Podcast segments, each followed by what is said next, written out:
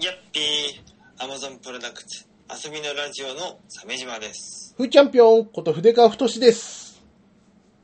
ああ、もうね、うん。もう5時泣きでしたね。ご時なき、ああ、見たってことね。 5時泣きってことじゃない、ないけど、さ、まあ、ね、いきなり話し始めちゃいましたけど、まあね、ゴジラマイナス1.0がうん。はい。上映されて、ゴジラゴジラマイナスワンかな。うん。マイナス1はい。で、でも1.0って書いてあるじゃん。いって、マイナスワンっていう、一応い、何音、音読ではそう言ってるわ。うん。うんうん、そうか。読むと、なんかちょっと、こう、小口にも見えるんですよね。創作料理小口みたいな感じで。マイナスと、あの、1点の点、点が、こう、小に見えるんで、はい。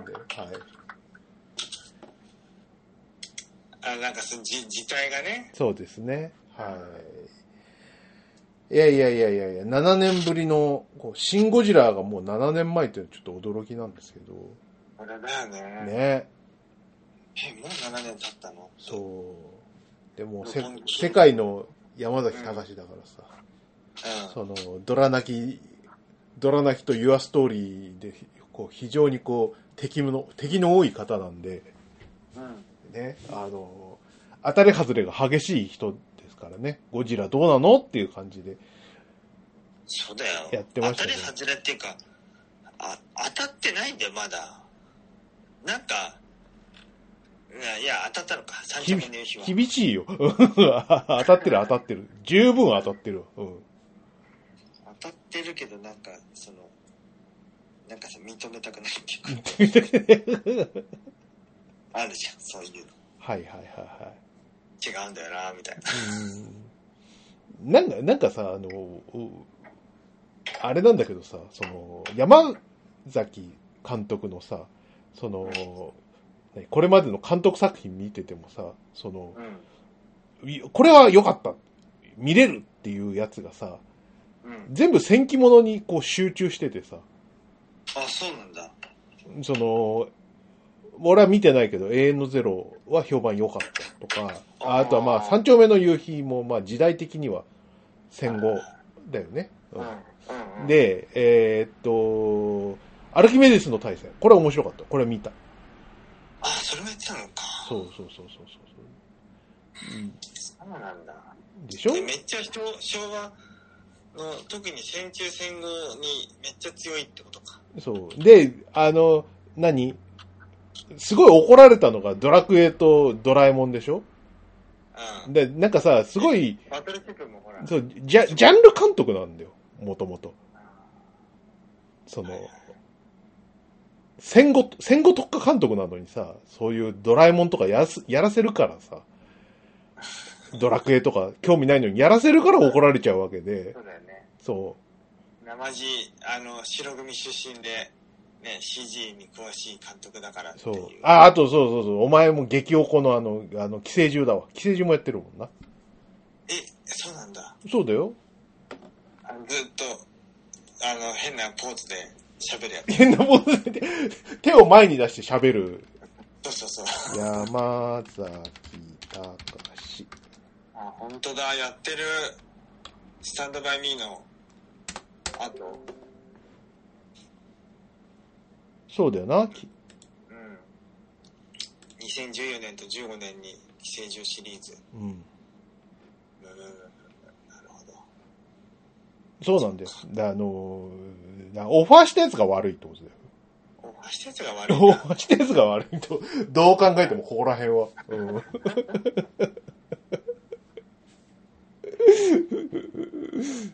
そうなんだよね。うんで、なんか試写会の評判がすごい良かったから、俺は期待して見に行った。あのうん、うん。アルキメデスの対戦がすごい良かって、良くて、うん。しかもね、あの、アルキメデスの対戦とユユアストーリーがね、割と、あの、近いんだよ。前後してて。うん。おーすげえ、アルキメデスの対戦面白いで、ユアストーリーですっこーんって、おこあーずっこけるって感じなんだでもそうね確かに、2019年の7月とね、アルキメデスが7月公開で、うん、ドラクエが8月で、うん、確かに並行してやってたんだね。そうだね。うんそれはドラクエに関心持てないわ。うん、 無理無理、うん。ドラクエ世代ってほどでもないのかな特にドラクエ5に関して言えば。そうだね。うん。っ59歳か。てなってるもんうね。ん。うん。そりゃそうだな。なんでね。うん。だからね、俺は期待していった。まあ、鮫島さんはちょっと期待値低かったでしょよかった。あのーまあ、ドラ泣きもそうだし、ユアストーリーもそうだし、うん。なんか、絶妙にずれていて、その、いらんことして滑るっていう印象はあるでしょ、あとあのそ、れに、役、役者の演出がダサいっていうのもこの人の特徴。そうだね。うんあるね。今回のゴジラマイナスワンもそこら辺がいいかんなく発揮されてたと思うけど。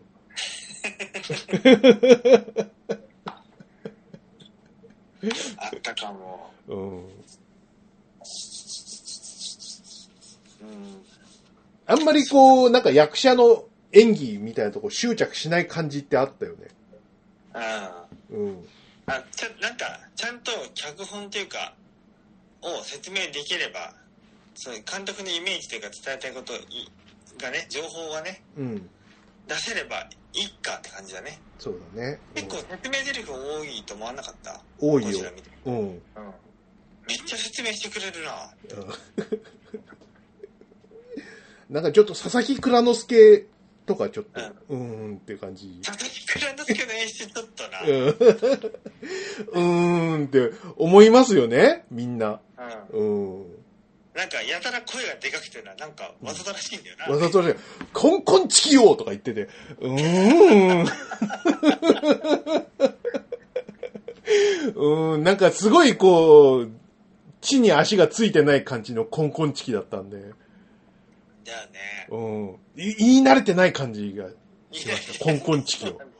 これでいいいいんですかうん。いいんですかねお僕行ったことないんですけど、コンコンチキって。だいぶ、大体こんな感じです、みたいな。まあ監督が言うなら うん。じゃあ、なんかそんなのあったよね。うん。で、安藤桜が怖いっていう。怖かった。何あの人。めちゃめちゃ絡んでくるし、うん、びっくもう怖くて、もう、え、ホタルの墓始まんのかなと思って。ねえ。特攻隊って帰ってきた人にあのうざ絡みはないだろう。うざ怖いぜ。う怖いけど子供には弱いんだよね。ん。ね。うん子供なくしてますからね。えー、そうそうそうそうそうですね。神木くんがさ、うん、その、特攻隊の生き残りなわけですよね。しかも、こあ、おう、話ね。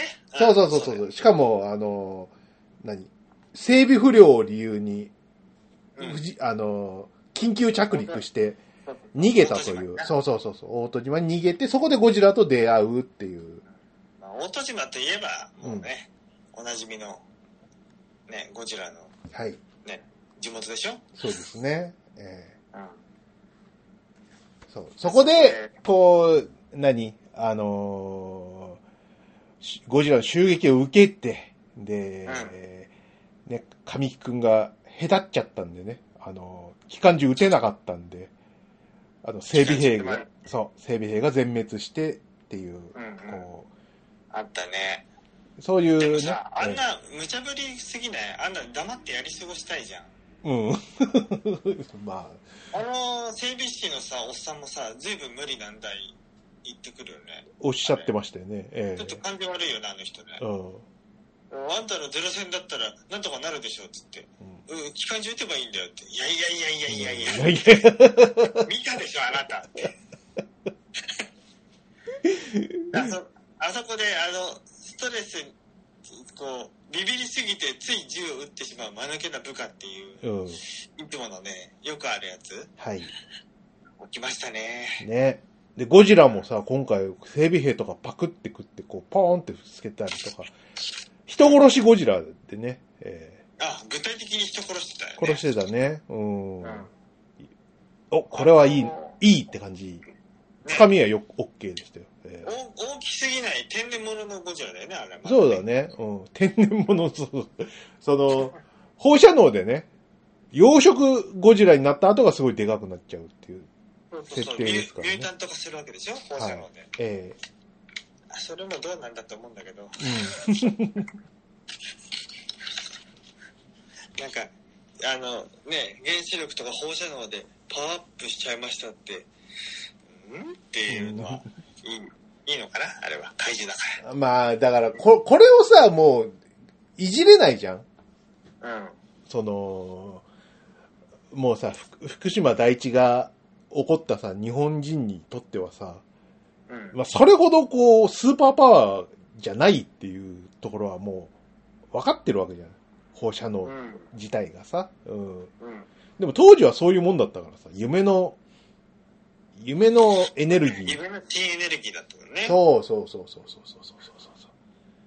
キュリー夫人も私の手は別に、あの、なんでもないからって言ってたもんね。とんでもないことになっちゃった、あの、キュリー夫人の手とかね、皆さんググってみてくださいね。えね。ー、はい。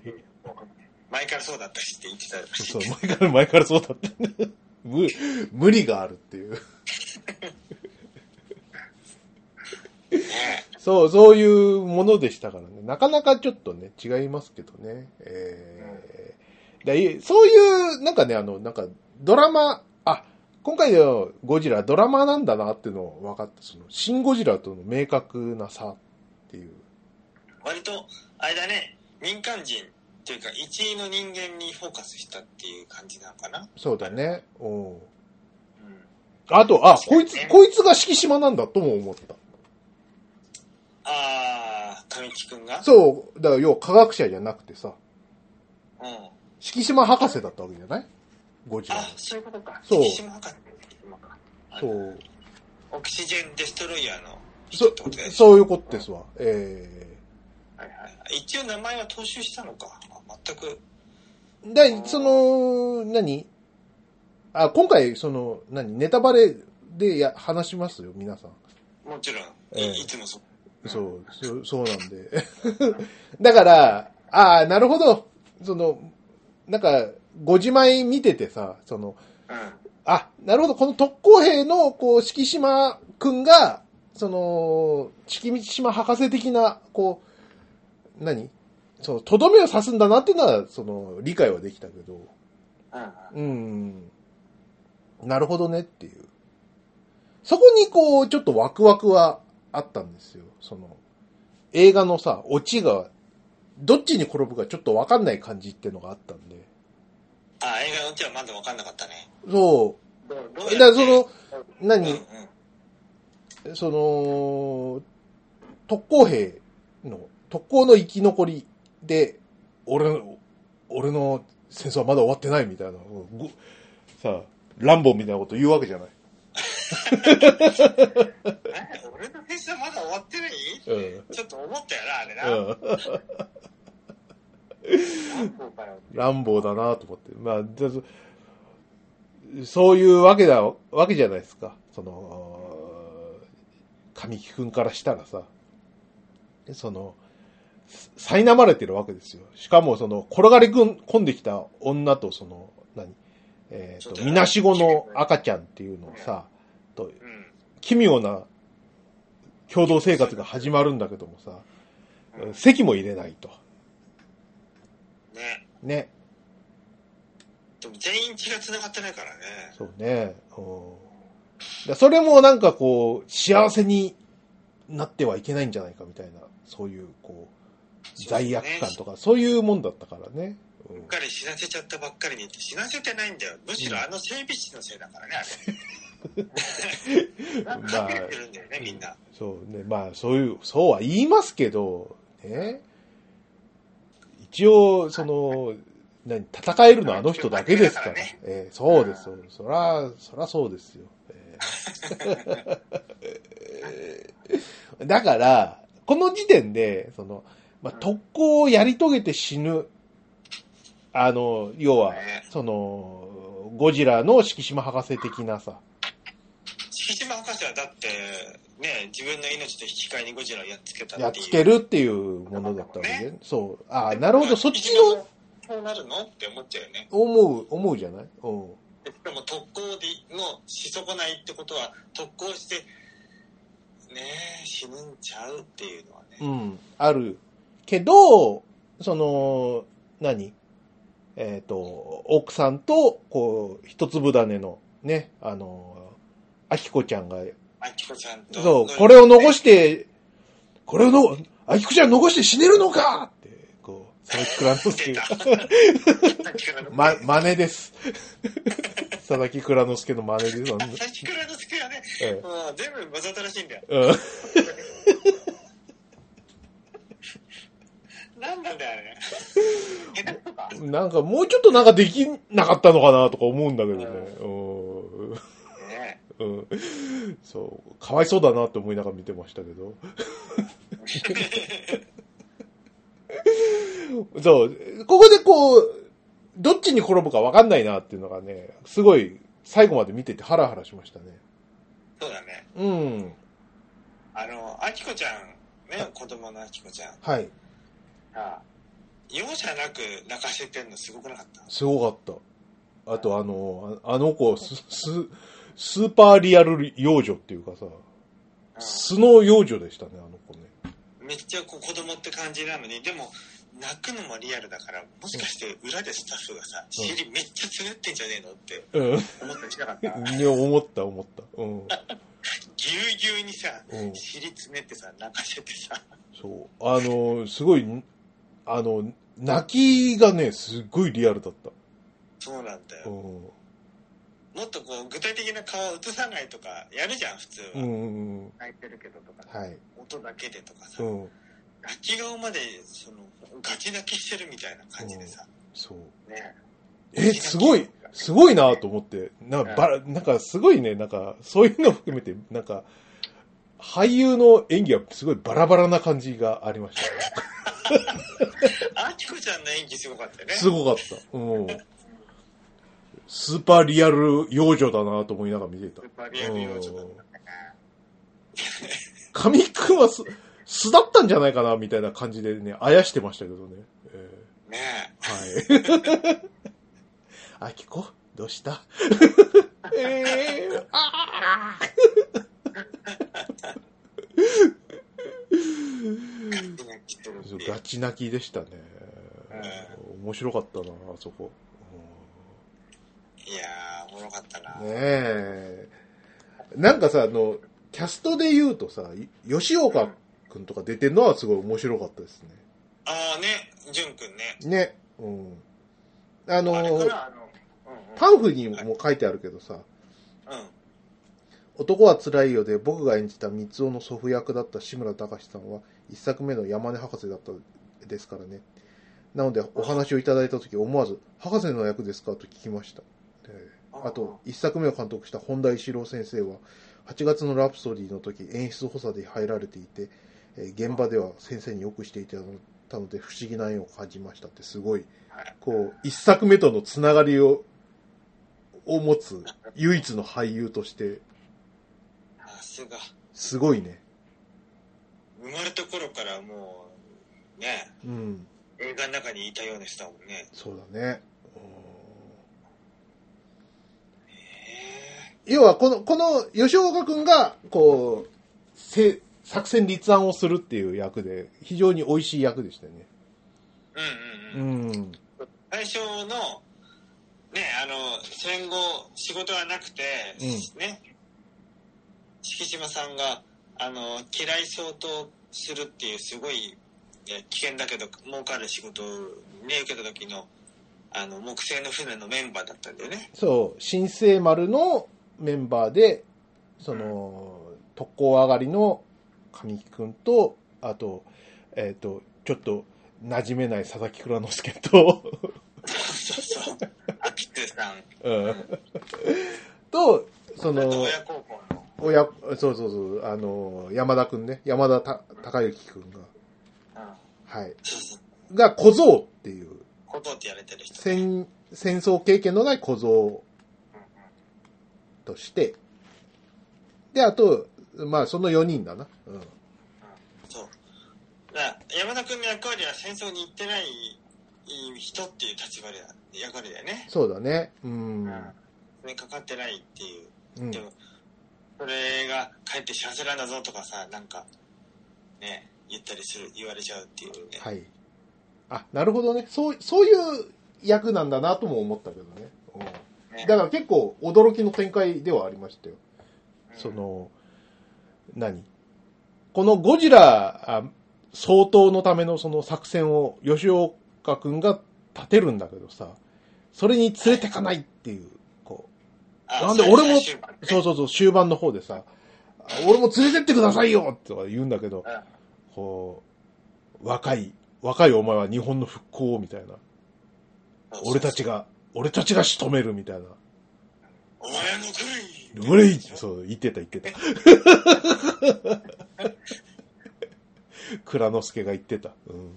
ねうん結構あの木の船に乗ってさ機銃でさ機雷を相当する場面とかさなんかあの描写結構それっぽくてよかったねね機雷の爆発うん、そう、リアルだった。ああの場面でいきなりゴジラに遭遇するんだっけそだよねう、うん。何の準備もないえ違うわあい機雷の仕事を受けてうん。で家を新築にしてあ、でその後かなうん。ってる中で、で、あの、放射能、あの、レーダーみたいなやつを、海にいくつか置いてたら、ゴジラがやってきますみたいな。はい。最初あの、ゴジラと戦うのが高尾だっけそう、そうだよでな銀座に来るのが先だっけいや、銀あ、高尾の後に銀座か。だと思うわ。まだ上陸前だもん。高尾とは戦うのは。そう、嫌い、なんか、ゴジラがやってくるから、うん。で、高尾っていう、あのー日本の戦艦が、あれ戦艦そうだいいね。うん。巡洋艦なんかあるんだよね、きっとね、種類が。うんまあわかんないんだけど。駆逐艦かなまあ、それはな、まあ戦艦だよね。戦艦が来るんだけど、すぐには来れないから、あのーね、あの機銃と、あの、拾った機雷で、ゴジラをなんとか してよっていう。うん足止めを、足止めをしろって言われて。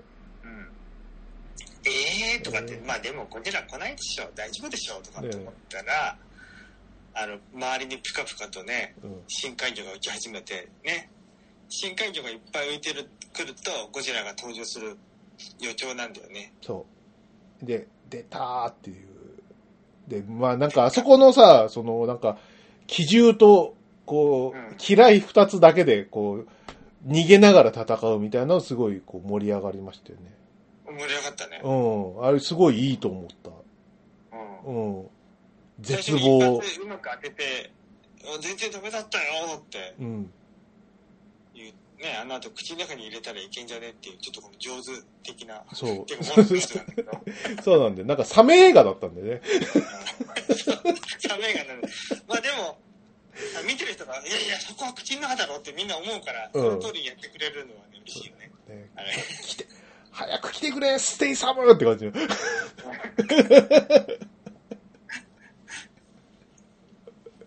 そうなんだよはい。ねね無理にね口の中にまで爆発させてもう大成功でああじゃあもうこれでおしまいと思って帰ろうと思ったら、じゃーんっつってねう、ん。再生してたよね。う、うんん治っちゃいますみたいなそう。あれもすごいうまい、その、伏線張っててさ、うんそう。だからその、何表面を機銃で撃ったところで何ともなかったけども、口に、うん飲ませた、その、嫌いを爆発させた時は、ダメージが深かったっていうのが、後の作戦に、こう、い生きるとかさ、いるすごいいいよね、あれね。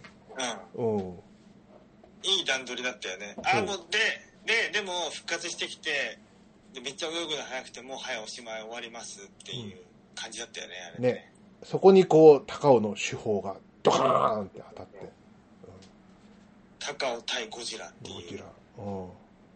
あの戦艦そのものと直接対決するゴジラっていうのは結構珍しいかもねね、うん。あそこ良かったの。もう、あそこもう一回見たいな。あうそこ見せ場だよねん。ね。うんち。ゃんと地方が当たるしあ、そうだ。手法が当たってもびくともしなかったのに、えっ、と、うん口の中に入った機雷を爆発させたら、ダメージが深かったっていう、そういう話だったかな。そうそうそうそう。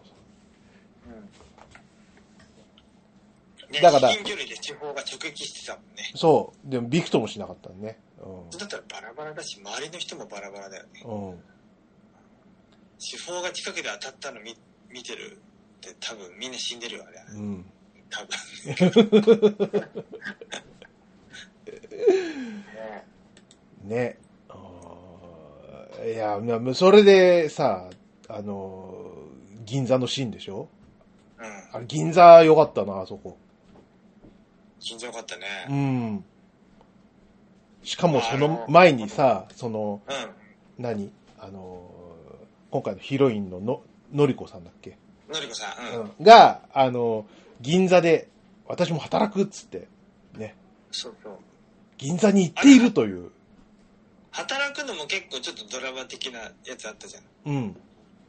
ずっとそれまでは敷島が養ってたけど、あの別に結婚してるわけじゃないんで、みたいな、なんか変な一気りを見せてたそうらねさ、。うん。もうのりこさんがさ、もう自立する準備始めちゃうんで。始めちゃようろ。しくそえ、え、え、始めちゃうのえ、うんそう。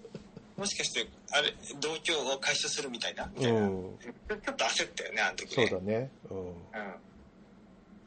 だそらそう、そらそうで席ずっと入れないんだから。席入れないからだよ。あーうん。ねえちゃんと席入れたら、もう席以外に入れ放題。ねね。うん。はい。ね、本当に。そういうことしないからって。でも、銀座がやばいって言うんでね、神木くんが駆けつけてましたよね。ね。うん。あそこのさ、あれってあの、まだ、まだ和光を壊しちゃダメなんだね。あの、時計のあるう建ん物。。そそうだよだ。だってあれ壊せたら、どこだかわかんないじゃん。う。わかんない、わかんないっていうか。 でも、い初代はさ、ほら、壊して怒られちゃったわけじゃないあ、そうなのうん。あそんなことがあったんだ。そう。だから、まだ、まだ許されてないんだなと思って。うん。でも、日日劇は壊してた。うん。うん。日劇壊してんだと、あの、意地でも報道するマスコミが登場してたね。データで、あれはやっぱやらないとダメでしょ。うんやらないといけないんだ。うんねすごい使命感。ううんあ、でも皆さんさようならはやってなかったね。ん。うん。皆さんさようならを言う余裕なかったね。あれない。あれ、あれをやらないんだなと思ったな。うんそこはもうちょっと、なんか、あ、演出意図意図があったのかな。あんまちょっどうとなん謎だろうにしてみてもなってあの思う、よあの皆さんさようならとかさ、あと、ほら、あの、お父ちゃんのとこに行くよみたいなさ、うん。やつはやらなかったなと思った。今思い出して。そうだね。ね。ちょっと、白黒版、初代ゴジラなぞりすぎるのは避けたとか。避けたのかなね。あの、あのさ、あ、の、銀座襲撃でさ、その、うん、のりこさんの乗った電車がさ、電車こうん。う、はい食われるわけですよ。こはいはい。う、ビローンってこうなる。はいはいはい。電車がこうビローンってなるシーンで、あそこにこう、のりこさんが乗ってたみたいな感じでさ、 はいはいはい。あそこに、あの、何その、電車が90度になってさ、こう、みんな落ちる中、のりこさんがこう、ど根性で、 ポールに捕まってるのが、 ミッションインポッシブルみたいになってたたよだね。、そうそうそうそう。で、なんか、あの、何あの、撮影日とかいろんなこと考えてさ、パクったわけじゃ全然ないんだけどさ、全く同じシーンになってて、デッドレコーディングと。 うんそうそうそう。あれ 三浜さんがトム・クルと同じことやってるって。トム・クルーズになってるよって、ね。そう。思ったよね。思った思った。めちゃくちゃ面白かった。ああと、アンチャーテッドみたいな感じだよね。ね。うん。ねあれ、あれはちょっと笑っちゃうな。すげえ。なんか銀座で働いてるさ、女性がさ、すげえど根性でポール捕まってるのめちゃくちゃ面白い。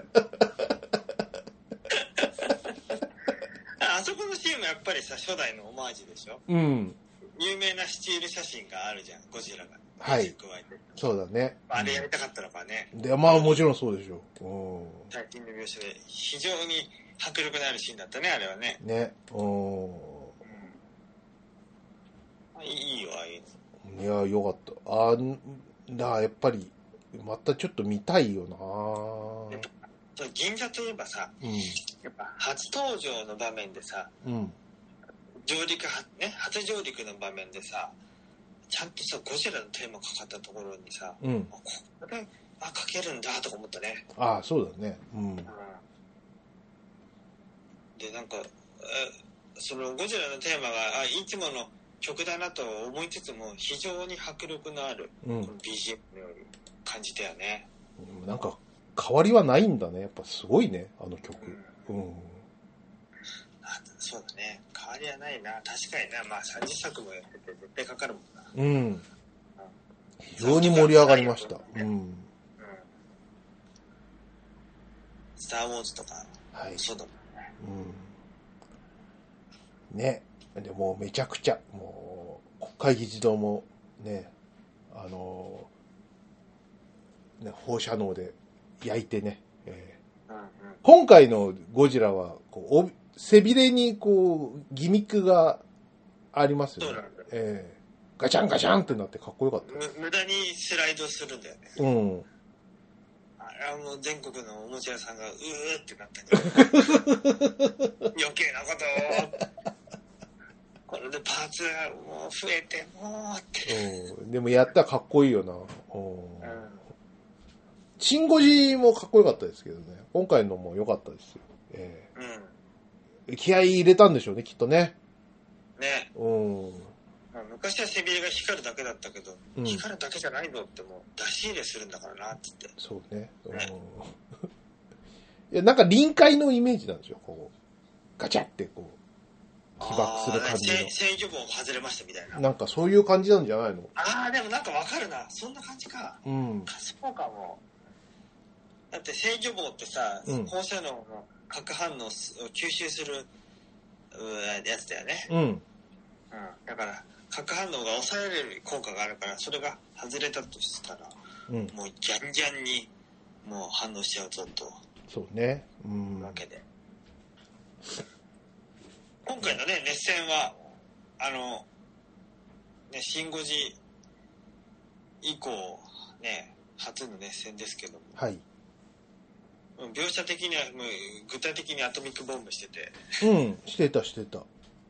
だから、その、何その、神木くんがさ、あのー、のりこさんを見つけて、美浜さんを見つけて、もう役名と、その、や、役者の名前が混在してて申し訳ないですけど、浜辺美波浜、浜辺さんか。はいはい。うね、あのー、んのりこさん役ねのりこさん役をさ、あのー見つけてさ、で、逃げようとするんだけども、その、熱戦のアトミックボムの、こう、衝撃で、のりこさんが吹き飛ばされてしまうと。そう神木君はたまたま建物の影にねはい。飛ばされて、あののりこさんがあの押し込んでくれーた押し込んでくれてね、うんで神木君だけ助かっちゃった助かったよっていう。そううんなんとのりこさん亡くなって死んじゃったと。子供残して。ええそうだよ死んじゃったんだからねだよねえ。だここでさ、なんか、あ、なるほど。こう、特攻の理由がちょっと一つできたな、みたいな。子供は残ってるけど、その、ゴジラの仇を撃つために、その、特攻で死ぬフラグ立ったな、みたいなのを感じたけどね。なああもう特攻隊の生き残りだからもうやるなら特攻しかないそう、し特攻フラグ1立どうしち。うんうん。そう。で、ここで、ここのその、心の揺れ方みたいなのがさ、結構、俺はハラハラして好きだったのかはいはいな。はうん。その後のその、なんか、その、吉岡君のさ、その、何セリフで、その、うん人の、この国は人の命を、こう、粗末にしすぎたみたいない話がで出てくるじゃないですか。はいはいで今回の和田摘み作戦は誰一人殺さない、みたいな。こううん強いそうだまだ出てたっけそううん強い意志をこううん、話すシーンがあって、あ、これわかんなくなってきたなって感じで。ね、そのわだつみ作戦がね、今回、よが、よかったんですよね。うんうん全然こう、秘密兵器じゃないうんうん倒し方だったんで。はいはいはい。うん。あざつみ作戦は、うん。なんか深い水圧の圧力と、うん。それで急上昇にある減圧で、もうゴジラをもうぐっちゃぐちゃにしてやろうってやつだったよそうね。そうそうそうそう。ね、えっ、と、プロ、プロパンかなんかを、えっ、と、ゴジラに貼り付けて、えうんうん、ワイヤーで緊急エネルーギーを使ってもいいよって、ね、ことになって。うん、うん、あ、そうそう、それ前に、そう、日本軍はもう GHQ の指示で、もうし軍隊を出動出動できないと。ではいさらに米軍もソ連との圧力、ソ連を刺激してはいけないから、うん、軍事行動できないで民間の人だけでやるしかないっていうこの謎の事態になるんだよねそうだね、うん。これ無茶だって思わなかっ思って、もう無茶、無茶だって思ったよ。たでもなんか人に人によるとねうん、うん、そのシン・ゴジの時はもうガバメントマンたちが頑張ったからはい。なんかそれをなぞりたくなかったのではみたいな、あなるほどね。うんそうここはすごい、こう、何シンゴジの逆をやるみたいなところを感じ、考えてたのかな。かもねなんかね、そのなんかそのね人が言うにはねうん、シン・ゴ時代陸戦をたくさんやったでしょ武蔵小杉とかでうん。だから今回は海鮮にこだわってるとかね。はいはいはいはいはそういうのもあるらしいよ。い。なるほどね。うん。戦艦、駆逐艦と、ね、戦艦、なんか戦闘機とかさ。シン・ゴジがこう、ゴジラ対日本だったのが、こう、うん。今回の、えっ、と、ゴジラは、えーそうその対市民みたいな。そうそうそうそう。それぞれの、こう、あな、あなたみたいな人たちってことでね、きっとうね。ん、まあまあ、そういうことだよね。うん。でわたつみ作戦はさ、あの、うんめちゃめちゃ、イケてる艦長出てきたでしょ。ああ、出た出た出た。あの人な、あの、滑覆のいいヒゲのさ、うん。えー何あ の、あれな、あ、水野ハローかなと思って。えハローちゃん、いや、山 下。ハローちゃん見てないね。てか、ハローちゃんがめちゃ、からしたらもうめちゃまぶい。うん。 あ、彼いいですねっていう、言っちゃうタイプの、すごいゲイ受けしそうな人だったんだよ そんな、めちゃまぶ艦長が出てきてさ、なうん。目が離せないんだよ、彼 から。桃尻だなと思っちゃうじゃんもう、堀田達夫。いや、役者さんはあの、田中美桜さんって人なのかたほほ田中な。うん、田中美桜さん。うん。美しいに中央の王って書くんだけど。でもそ全んな可愛、い名前なのうん。でも全然、俺らとあんま年変わんないよ。なんだよ。なんだよ、この桃尻娘は。もう、桃尻娘って言うた。1974年生まれだから、全然。変わんないね。うん。俺とは3つぐらいしか知ら、違わないよ。このか、貫禄なんだと思って。この貫禄もめちゃめちゃ、もう何このうん、可愛いな。かわいいな。田中美桜さんっていうんだ。大阪芸大舞台芸術学部卒業だって。うん。俳優座出身。すごいじゃん。ね、お可ーいや、確かにね、確かにこの人はね、目離せなかった、なんか。話せない よ、こんな人うん。出てきたら。うんいいなうん、画然面白くなってきたからね、そこかねら。。うん。がぜん面白い。だか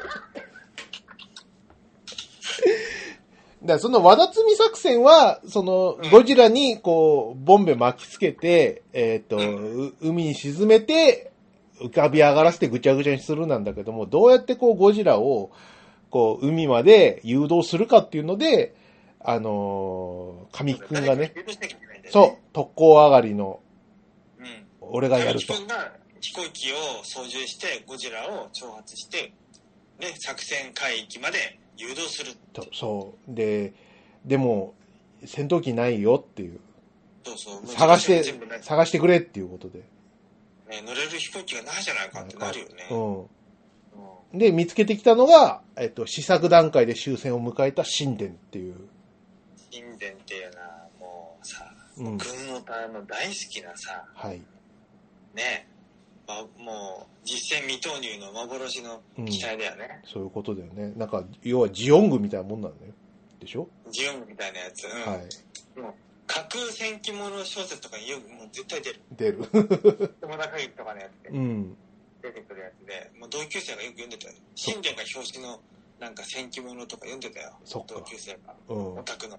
うん。いろんな種類のオタクがいるなと思った。うん。そう。で、でも、こう、何その、戦後、こう、どさくさで、こう、ほっぽり出されて、うんあうんの、整備しなきゃいけないんだけど、整備する人間がいないと。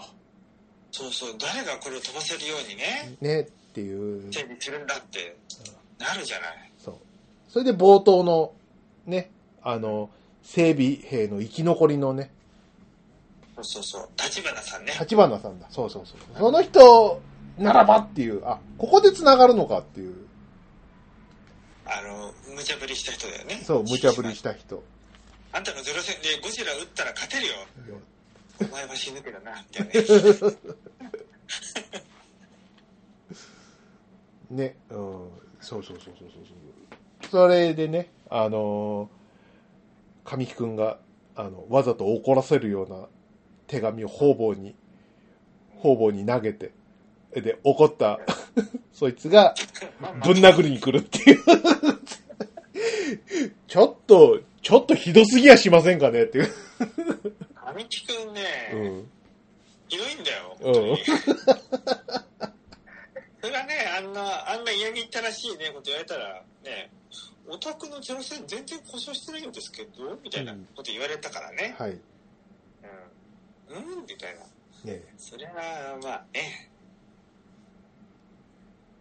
それは怒るよね。ね、うん。僕もねもうプンプンに怒って、後ろ、後ろからドンキでガーンってやって、ボコボコにして。ボコボコにした後、拘束して家まで連れてってさ、うん。うん。ね、その後、タオ殴りにして、ちょっと、ちょっとって、はいまあ当然なんだけど。ね。うん。まあまあ、時間もないから、こんぐらいのこう、荒い、荒いこともしなきゃいけないみたいなのなんかちょっとわかるけどね。うん。うん。指導ね、言ってらんないんですよ、みたいなそ感うじだったよね。そうそうそうそうそうそうそう、うんね。で、せいまあ整備、うん。ね、してもらって、和解して。うん。うん。和解したのかな。うん。仕方ないってことで。ね。ね。うで、神木くんの秘密のアイディアがあったでしょ、その時。ん。だから普通、今回の作戦上は機銃で挑発して、ね、作戦地域に誘導だったんだけど、うん。機銃と、えーっと、予備燃料のスペースを作って、あ、取り外して、うん。そこに、あれじゃん。なんだっけ、爆弾うん。詰めて。はい。機銃は最小限にして爆弾詰めてみたいな、こうこっそりさ、はい。さも特攻しますみたいな感じのそうねやつ。になって特攻エンドが近づいたなーって思いましたよ。えね。えはい。 あー、これか、特攻か、もうなんか、アルマゲドンみたいな感じになるのかな、とな思うよ まあまあまあ、そういう感じかなと時思代っがて流。れるかな、うん。うん。ラッドウィンプスみたいなやつとか流れるのかな、 ね。なかなかわかんなくなってきてね。じゃあ、その、何その、和田摘み作戦がうまくいくかどうかとかさ、そこら辺もこう、ハラハラの部分であったしさ、うすごい、うまいと思うんだよね。ん。うん。うまかったよね。そう。だれずに楽しかったよ、そういうの。わたつみ作戦は、本当に苦肉の策で、うん。作戦上も穴だらけでうまくいく保証がまあほぼないし、うん。大体ゴジラは未知のものだから、その、ね、海水圧の原、ね、増圧と減圧によってゴジラをやっつけることができるかどうかもまだまだ分かんなかったんでうね、ん、そそういう不安定な作戦にもかかわらずこうなんかこうい強い意志のある民間人が多数参加してう。うん。さらにはあのバルーン会社の社員の人も私たちも船に乗りますみたいな感じになってはい。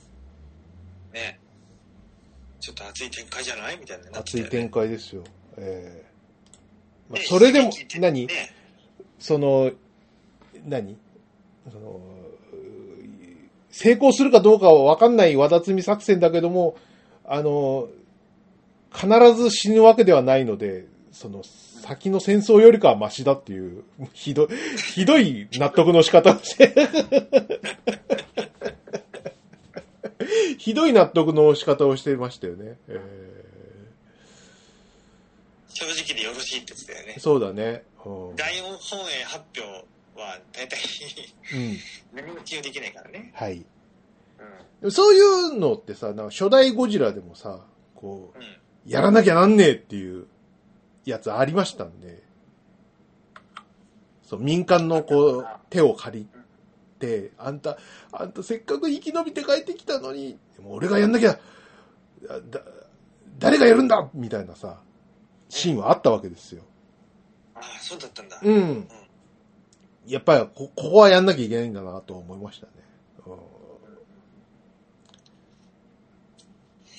そうだねね。でそういうねなそういうすごい難しいミッションに挑む中でさ、うん。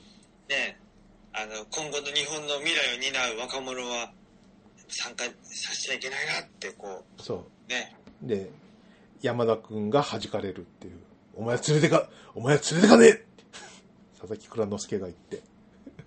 うんそうなんだよでなんか聞こえないとこで「未来はお前に任せたぞ」そう。 って言ってた。なんでこんななんだろ そうなんだような。あそこの演出も変なんだよなぜか山田君がねその場にとどまってねうん。とどまるんだようん。置いてかれ置いてかれる描写を強調するんですすごくうん。あのね作戦オフィスから3人で出てきて、うん。お前置いてくって言った瞬間にその場にとどまっちゃって山田君がねはい。どうしてですかすがら、すがらないんだよ別に言ってなな。いからですかって言うんだよね、うなぜかその場にとどまって、追いかけてすがるとかやるよな。うん、やらないんだよね。やらないし吉岡秀隆も佐々木蔵之介もさっさと先に進んでいってしまうっていうねはい。何ね何を見てるのかっていういや、やっぱり、こう、なんかあの、役者パートはなんか別の監督を据えた方がいいんじゃないかなって思うんだけど。いや、VFX は分かった。おお前がナンバーワンだって思うけど、うなん、んで急にできちゃったんだって確かななんか、いやいや、おそんぐらいのクオリティでしたよ。にねうん。うん。文句ないよ。うん。うん迫力とクオリティに関して言うとさ、せ世界持ってて全然問題ないはいわけじゃない、うんうんいや演役者の演技の部分が。ねうんね、ちょっとねね。でもこれも、あれなのかなやっぱもう、もう可愛いってことになるのかななんかいやまだまだこううん可愛げがあってよかった、うん。 うん、なんかうおーとかもう1個ぐらいしかなかったしいやーそうそう。神木くんはうおーやってましたね。えーやってたから、はい。あとなんか、その、90年代から0年代にはびこってた、この邦画仕草っぽいところも、なんかそんなに、うん。それほどこうう、うざくなかったっていうか、ね、うおーポイント、うおーポイントはやっぱり、鮫島さんマイナスを い、マイナスなんだ よ。うおーポイント。ああ、の、空に向かってうおーで、こう、ずあの、ロングになってきましたよ ロングねになる。えー、やるん関、ヶ原で見た時に本当ずっこけたから、思 っやるんだって思いましたよね。えた。うおーって。吉田栄作かっていうやつだよね。ーやる、やるんだよな。なんか、もうさ、あのーうん。こういうのってよく言われるとさ、やらなくなったりするじゃん。そうだよね。やるんだよね、山崎監督は。あのーさ、映画評論家とかがさ、あのう、ん。何あの、スタッフロールで監督のとこで止まる映画に、映画ダ作みたいなさ、そういう、こう、ことを言い始めたらさ、みんなこう、監督のところで止まらなくしたりとかし、ああ、ずっとロールし続けるってことそうう。そうそうそうそう、うんうんうん、ししたんですけど、あ、なくなったなと思ったんだけど、今回、山崎隆監督のとこでピタって止まるから、まあお前まだやるんだと思って。だか来たらもう、なんていうのかな、その、芯があるね。シンガ ーそうだね。自分が、自分があるからさ、こう、曲げない強さを感じるんだよね。うんだからこれからも多分山崎監督で、ウォーは見ると思うよ。うん。うおーあるか。あるやっぱしうん。もう、でもう続き、こんだけ頑固なら続けるでしょ。ううん。やるかね。ねやるよ。ん。ううんん。だってこれからもずっとこう、何、役者の演技の方はやぼったいですよ。きっと、ずっと。うん。やっぱりもう、もう、味だなってなる。味だな 山崎節だななんて、うん。もそうそうう、もう認めなきゃいけないとこなんじゃないですかね。えそう。うん。本当だね。ええそうなったらー。こうなった、こうなったら。いやまあしかし、しかし、しかし、ね、ユアストーリーとかドラ泣きとかの頃と比べてもずずいぶん見やすくなったよね。そうかな。ううわ、ん。これやってほしくねえな。何これな、え、なんなのこの場面。うわ、ううんっぜ、みたいなうん。さ、場面がさ、なんかないというか、はい。減ったなって感じはするかな。あの、サメニマさん、アルキメデスの体制見てみてくださいよ。そうだね。そんなに、もう俺はね、印象変わってないんですよ。その、アルキメデスの対戦とゴジラマイナスワンかうら。んおーうん。だから、あの、乗ってるモチーフの時とそうじゃない時の差が激しいだけなんじゃないかって思いますけどね。なんかそれっぽいよね。うんやっぱし。うん多分それだと思いますよ。えうえんうん。うん。そうだな。ね。まあまあ、それでさ、その、何、まあ、クライマックスまでそんな感じだったんでね、すごい、そう。よかったこれじゃやばいじゃん、うんすごいじゃんってなってね。なったなった。その、やっぱり減圧は効いたけども、ちょっと足りないとかさ、その、バルーン作戦で、こう、上がってくるんだけども、バルーンをこう、なに、こうゴジラがパンパン割っちゃって、ゴジラ抵抗してるんだな。そうそうそうバシャバこシャれやっじてゃ、もう、あれだよ、これじゃもうね、海面に上がってこれないじゃないかって、うん困ったって、どうするんだよってね、うんそしたら、あの、桃尻館長がさ、うん、連続全金って言ってね、うん。やれることはやるんだって、やることやるんだって、プリプリしながら言水って力たで。はゴジラは引き上げられません、やってもやるんだっつって、そう。ね、そしたら、ね、あの、山田くんがさ、あの、ハイアン、ハイアンドローよろしくさ、船でやってくるんだよね。うん。ないろんな漁船をね、引き連れてね、そうそうそうそうそうそう。うびっくりしましたよ。もう、親子のテーマかかってくるかと思いましたんよ。親子の手もかかるよ、あうれ。ん。だー、だー、だー、みたいな。そうそうそう。もうお待たせしましたみたいなこと言ってたから。 いや山田君、これはハイアンドローじゃないよ、みたいな。ずらーっうんと、こう、漁船を並べて、そう。ね。で、戦艦を助ける形で一緒に引き上げましょうみたいな場面になってね。うん。たくさんの漁船と、の、その、ね、ワイヤーつなげて、そうそうそう。ね、一緒に。引き上げて。足り、足りない部分の浮力をね、うん。助けそてう、そうおー、あ、なるほど。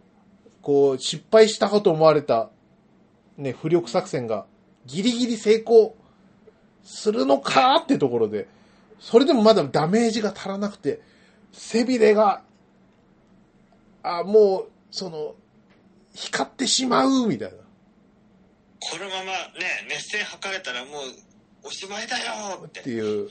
あそこみん、なが覚悟を決めてたよね。ね、うん。もう口開いてるし、もうど真ん前だし。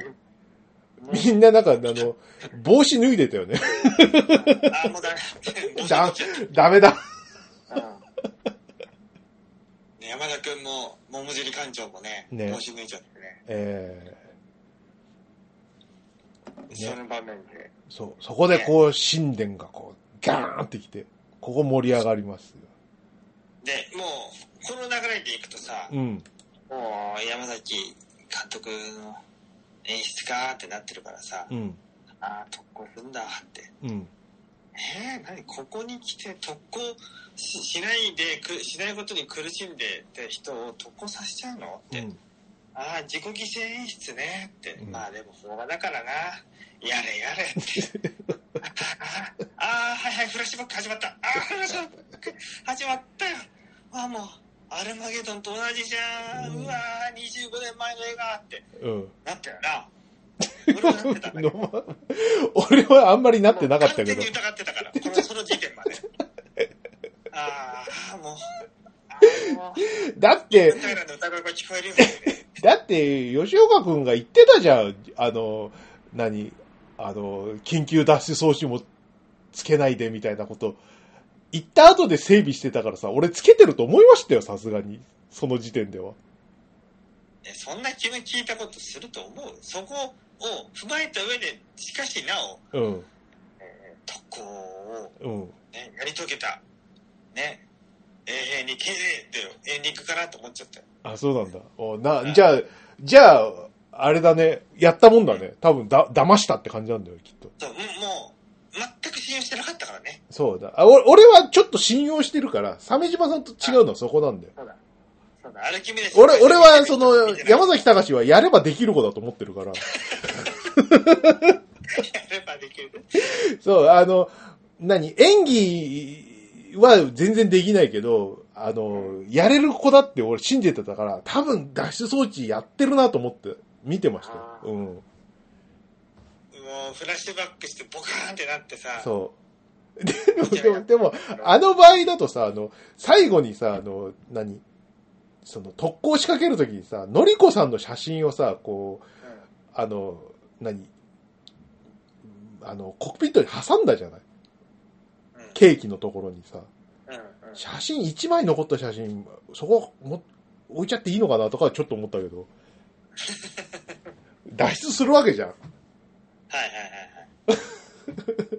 そうだようんね。脱出するんだったら、ええもう脱出するんで、つって、ええ取っとこう取っとこなるようね胸胸の中に入れとくなりなんなりしないとさほらあ、でもね、ね、家にネガがあるんじゃないのそっか、うんうん。別に取ったやつは別にいるから根があるしネガあるし、またプリントすればいいから。そっかまあ、結局、海水にはさ、着水するから、うん写真はダメになっちゃうよ。うん、うん、うん。そういうことじゃないそっそこかまで考えてるか知らないけど。まあまあまあそうそうなんだよそう特攻はするけどこう何脱出装置で直前にで脱出するっていうねうんするんだ、おー、生きてたーってなったもん。うんじゃあよかったね。鮫島さんすげえ、裏切り、裏切りの幅がでかすぎて、すごい、よかったでしょ、うんなんかね、あの、すごいほっとした。あ、そう。よかったーって生きてたってなったし、はい。あー死に演出で、なんか、あーご自泣きなんだな。はあ、もうんう、海に来て損したみたいになんなくてよかったみたいなのと、うん。あったよ。そっか。ううん。パシフィックリムで、一番最後にキスしなかったのと同じぐらい安心した。ん。安心した。 ね。うんで、どう、どうなの鮫島さん的にさ、その最後、のりこは生きてたじゃん。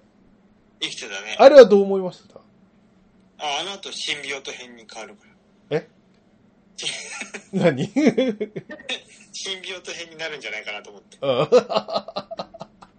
ベノムになるのかなと。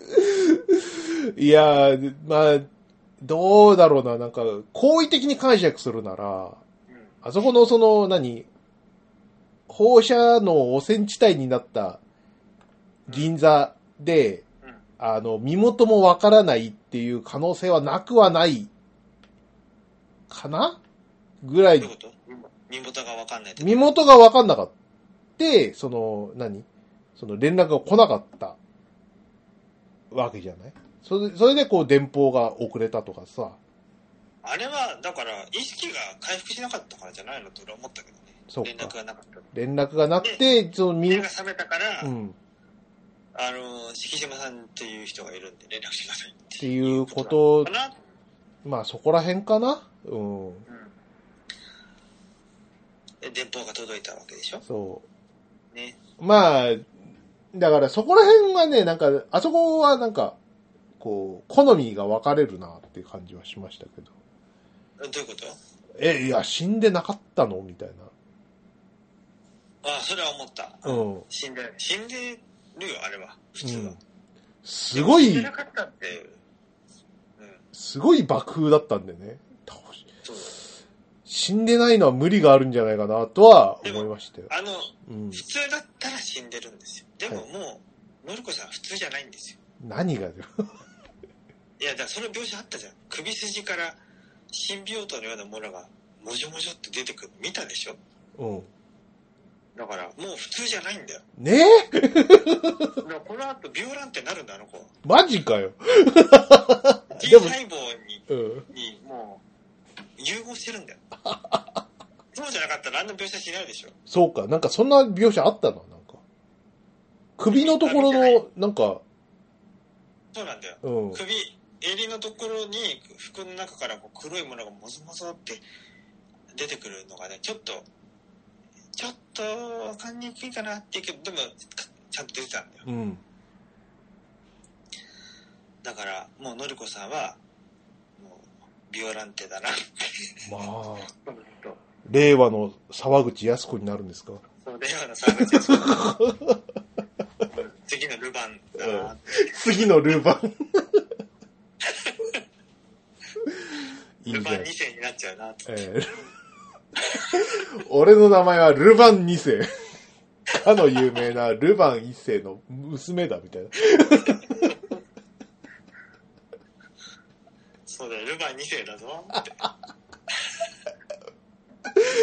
そういうね。もうちょい、もう一人欲しいな。ルバン二世言いづらいな。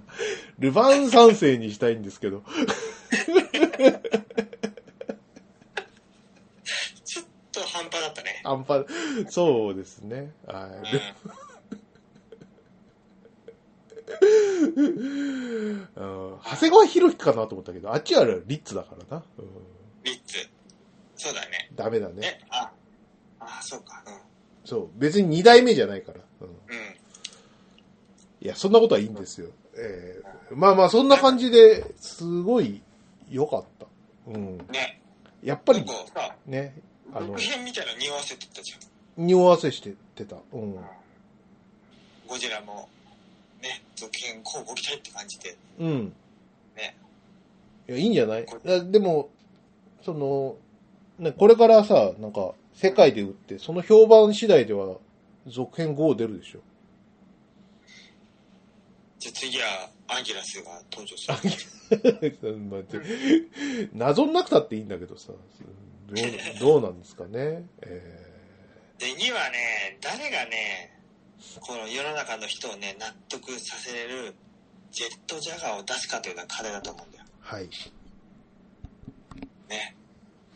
そうだね。ジェットジャガー人気あるからね。うん、コミックとかでも大抵出てくるし。うん。まあなんかあの、ジェットジャガーを、あの、巨大化させるためだけに作られたあの、ゴジラ SP っていうアニメがありますけど、うん。見たことありますなんか、ジェットジャガーのデザインがすげえなんか玉ガラスみたいでダサかったから見なかった。あれ、あの、ずっと見ると、その、うん。かっこよくなりますよ、ジェットジャガあ、そうなんだ。ー。うん。えー、知らなかった。あれは、なんかす、すごい、あの、何脚本家の人が言ってたんだけど、あ、あ脚本家あの人だ、あの、正解する角の人かな。あ、あの人。へえ。ゴジラ、シンギュラリティポイントだっうんう SP ん。なんかシンギュラーポイントだ。うん。細い手足で、ね、この、脚本家の人曰く、その、ジェットジャガーをか巨大化させるための、その理屈を整理するためにこの脚本は作られたって言ってたんで。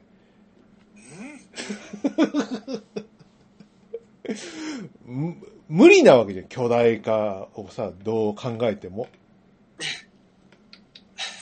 ね。どうしやったら、こう、ジェットジャガーが巨大化していい話になるかっていう、そこだけを考えて、この小難しい話を作ったらしいんで。うんそうなのそうです、そうです。俺見ましたもん、全部。えー、あのビジュアルから変化するのするする。細い手足のやつからはい。マジか。うん。ググっても出てこんねんぞ。本番。完全版のジェットジャガーみたいな。最終回、最終回で、こう、いろいろあって、 まあ、それでも、それでもいろいろあって、でっかくなるんですけど。あ、でもあれか。でかくなるだけでデザイン変わってないでしょあ、どうだったっけな。デザイン変わってないかもしれない。なるほど。はい。でも、あの、ちゃんとした、その、ジェットジャガーを見るんだったら、アニメで見てくださいって感じじゃないああ。そうか、そうか。はい。まあ、良かったです。ええちゃんと分かりましよた。か今回、その、何、山崎隆のことは、あの、ちゃんと、こう、結論が出たんで、この人は、この人はジャンル監督っていう、そうだね。うん戦中戦後ものしかが一番映える映える、そう。うん。人だね。そう、そうです、そうです。確信ですね、もう。確信です。そう。あの、逆にさ、あの、何第9地区とかさ、うん。うんうん。うん。のあの、ニール・ブロムカンプいるじゃん。あの人がさ、あの、何あれ撮ったじゃんあの、グランツーリスモ。あ、はいはいはいはい。あっちは意外とこの人、こういうのも撮れるってことをこう証明してしまったんだけど。ああ、サメジオさん見たグランツー見リたス見モ。た。めちゃくちゃ面白かったよね、あれ。うん。うん。ブルムカンプ感が全然なくて、うん。それでよかったよ。そよかれっはたそれで。よかったよ。ブルムカンプ感といえば、まあ、殺伐としても全員不幸みたいなうん。世界観じゃん。うん。あれはさ。ねね。えそんなことはなかった。なかった。うん。でも面白いという。面白い ね。あの、すげえ、何こう、あの映画のさ、グランツーリスモの話ですけど、あの、ラストのさ、あの、ゲーマーが一番早いことを証明してやるっていうしセリフにはね、すごい、ね、感動しましたよ。ドットチェンジしてるなと思っ。したてしてた、してた。うん。 ドットチェンジ。ねリアルで走ってんだけどさ、こう、なんかえ。、うん。こう車がこう分解されて、こうカカチャカチャカチャカチャってなって、モニターの前でこうゲームしてる姿に戻るっていうのはね、あれは逆ドットチェンジっていうんですかね。なんかよくわかんあないけ本当だよね。ど。よかったな、あれもうん。。ねおーこう対照的な二人でしたね。こうジャンルね監督かと思った、思ったやつがジャンル監督じゃなかったニールと、うんうんうん。ねなんでもやみたいに使われてた山崎隆が実はジャンル作家だったっていう。もうなんか定まったね。もう彼がやるべき分野、ジャンルというのがね。はい。すごいいいいいかも、それは。そうです。ええいいと思います。ももっとその、せ戦中戦記ものもの原作ガンガンやってください。えやってほしいねえ。そうですね。ええあと、鮫島さんはもうアルキメデスの対戦を見てください。見なきゃだね。うん。うん。いや、ゴジラ面白かった。うん。なんかさ、ゴジラは IMAX で見る価値はないらしいんだよ。ちょっと帯が入っちゃってるらしくて。あそうそうそう IMAX で見 IMAX る価値ないもんねそう。太陽じゃないんでね。でも IMAX でやってんだよね。やってる。うんまあ、スクリーンサイズがでかいからってだけだと思うけど。うん。でもなんか、M、なんだ、4D、なんだっけ、スクリーン X そうが対応してるみたいなこと言ってたよね。そう。そしてスクリーン X は松戸にある。そうなんだよ。寺松に。寺町にあるんだな。テラスモール松戸っていうね、ちょっと行きづらいショッピングモールがあるんですけど、そうそうそう。あの、自家用車がない人にはうん。ね、行きづらいんだよ行ね。きづらい。いんだよ、あそこなでもスクリーン X、あ要は3画面だよな。だらいやつみたいなやつ。うん。そう、だら休み。だら休みじゃないよ うん。ちゃんと、ちゃんと270度視界を覆うような感じで配置されてるからね、うんスクリーンは。そうだよね。それか、池袋のうん。スクリーン X&4DX 劇場。うん。ここじゃないかな、ゴジラを見るベストな環境は。そうか。うん。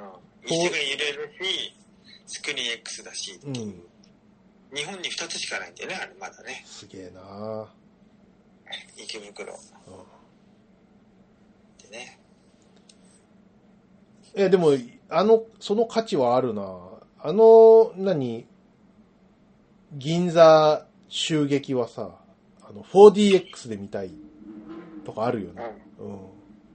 うん。わかるわかる。ううんん。いいと思うよ。どう、どうなっちゃうんだろうね。あの、三浜さんのあの、何、ミッションインポッシブルしてるシーンとかさ。もう椅子とかひっくり返っちゃうんじゃないのねうんそれでしか表現できないからな。え。ねうん。いやー、いいですね。まあ、そんなとこですかね。はい。え。そうですね。ゴジラおすすめだよおね。すすめです。うん。はい。早く、ね、今後も期待ですよね。うん。ということで、おすすめなんでよろしくお願いします。はい。どうしようかね。ハッシュタグちょっとややりますかね。そその前に一個だけあの最新ミュージック情報をお届けしていいですかそんな番組でしたっけアマゾンプロダクツって。最、じゃあここで鮫島さん、最新ミュージック情報をお願いします。なんてやってましたっけ、え ?OK、えじゃあ DJ サメジマが目黒ホットワンハンドルと第1位 三重から愛とは何かうんまあそういう曲があるんですよはい。ルカさんこれね送りましたよねリンクお、お送ってもらいましたよ。みえこさんのあの、この曲。うんなんですか風が吹くあの、これは YouTube で三重子って美しい縫い恵みに子供の子い。みえこチャンネルがあるんですけど、うんそれのみえこチャンネルの中にはいろんなプレイリストがあってその中のえっ、とね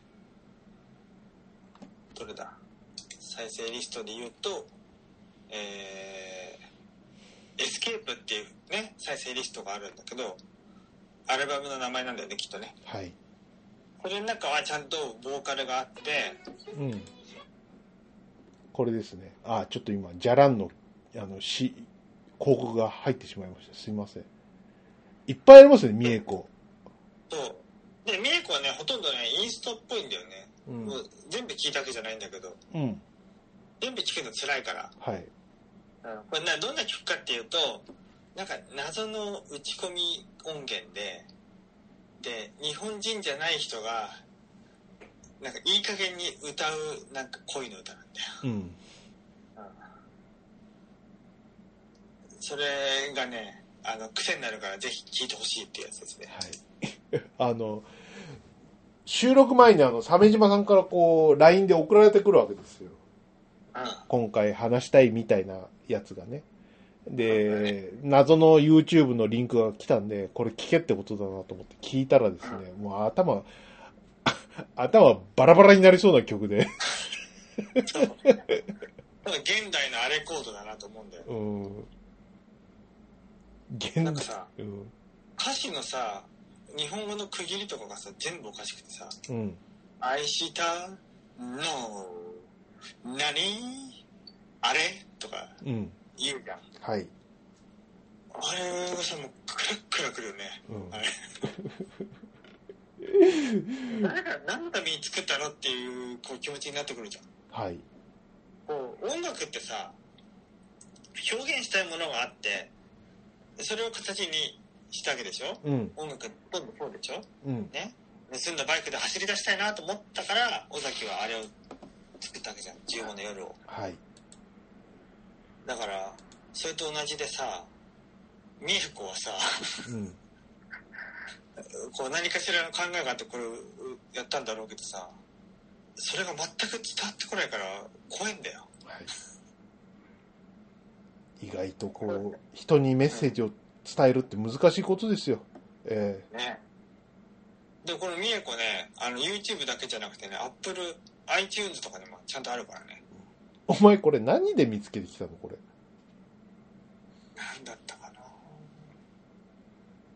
多分 YouTube でラジオ番組聞いててうん、ラジオ番組が終わると最後になんかなんか雑に音源が入ってるんだよそれの中の一つだったんだようん、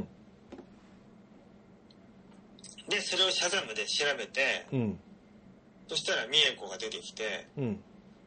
でチャンネル登録者数は、えー11月5日の段階で18人はい。で「風が吹く」っていう俺が最初に知った曲はまだ85回うん、再生数、そのうち、ね、10回は我々ですよはい。 俺もあの、3曲ぐらい聴いちゃったんで、あの、貢献しちゃってるんですけど、そはい。うこれまでツイッター上で私、ね、何回かこの三重子についてはツイートしてるんですけどうん、今回の番組を通じてねこのこれほ非常にホットなねあの多分全音楽業界におけるもう最先端ですねうん。タッピングエッジな曲をですねもうお届けしたいとはい。まあ曲そのものを番組で流すのはちょっと多分良くないと思うんでえまあ、こういう番組あの曲ですよこれは YouTube で探してねっていうえ。うねん。 「三重子で風が吹く」と「三重子の」えーっとプレイリストはい。これをね聞いてほしいという激推しなんでねもう流しちゃっていいんじゃねえかなって思うけど、ダメかね。ダメだろうね。うダメじゃないん。はい。多分なんか、こういうさ、曲をさ、うんなんか、何の、何の目的でみたいな感じで流してる人からさ、クレーム来たら嫌だから。ちょっとそういう、こう、何こう、口実も与えない方がいいんだろうね、きっとね。ねうん。一応ねプロデューサーの名前がね出てるのよ YouTube のページ見るとはい。で読めないのこれがうん。え EDYRVAQUEIRO エディール・バックエイロなのは検索するとするじゃんあ。うん。なんかよくわかんないラテン系の男の画像が出てくるんだようん。うん。ちょ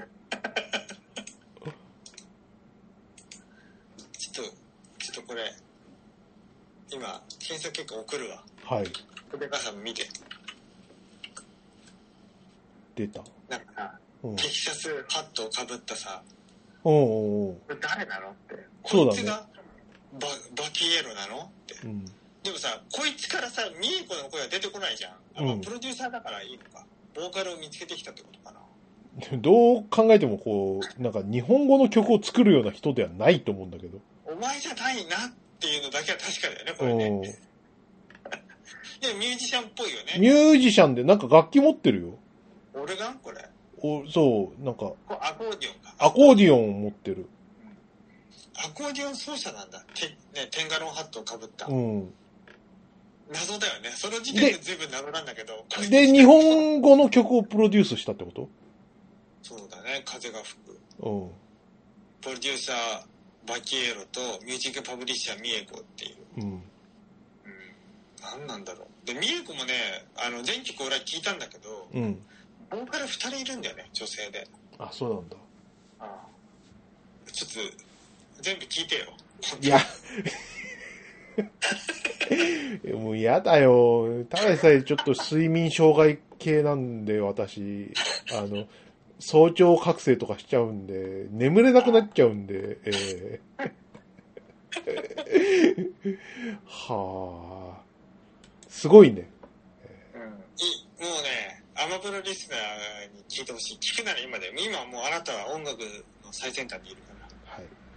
マジで。じゃあ、あの、ぜひ、あの、この、今日、この回聞いたら、ちょっと、みえこで、うんあの、YouTube でみえこエスケープで検索してみてくだそうだね。で、聴いてほしい曲は風が吹くね。さい。はい。うん。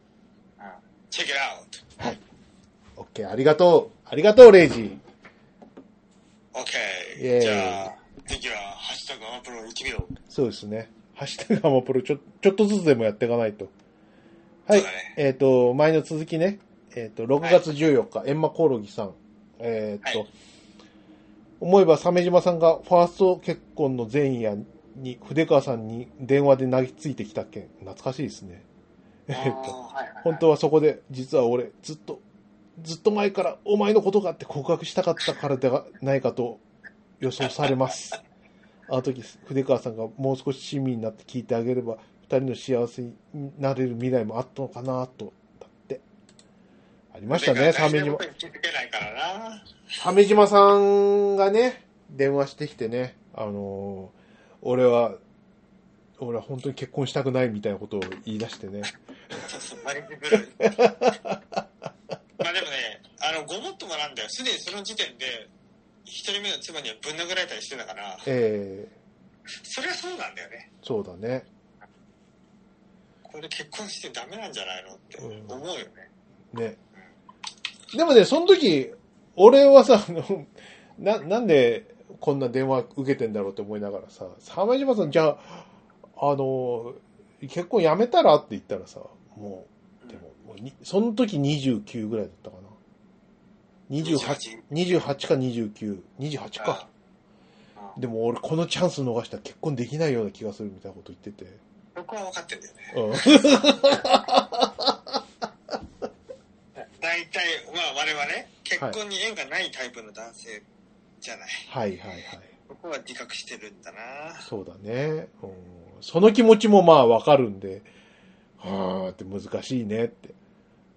お休みってまあ、言ってきたんだよや。やってるかうんら。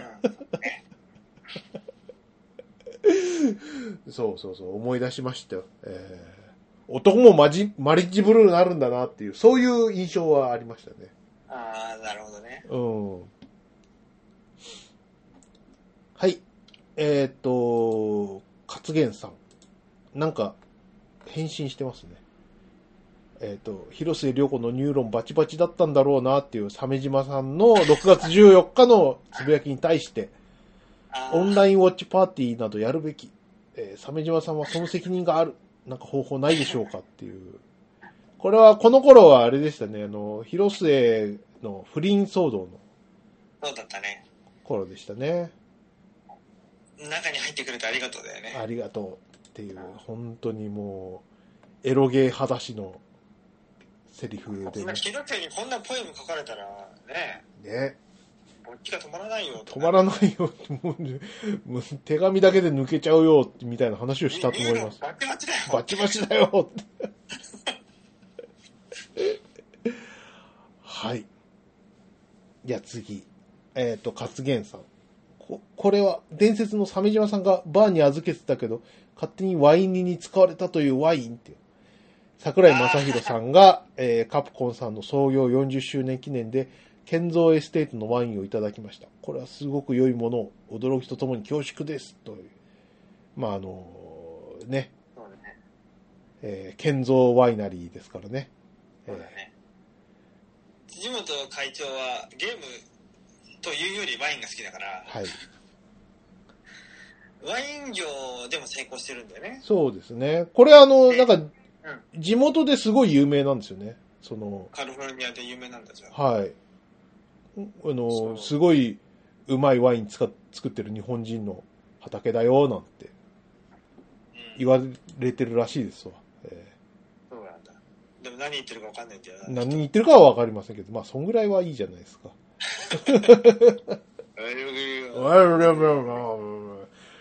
頑張りなさいと言ってますっていう。 は、はいっていう。 ほとんどそう、あれなんだよな、通訳がいないとな。はい。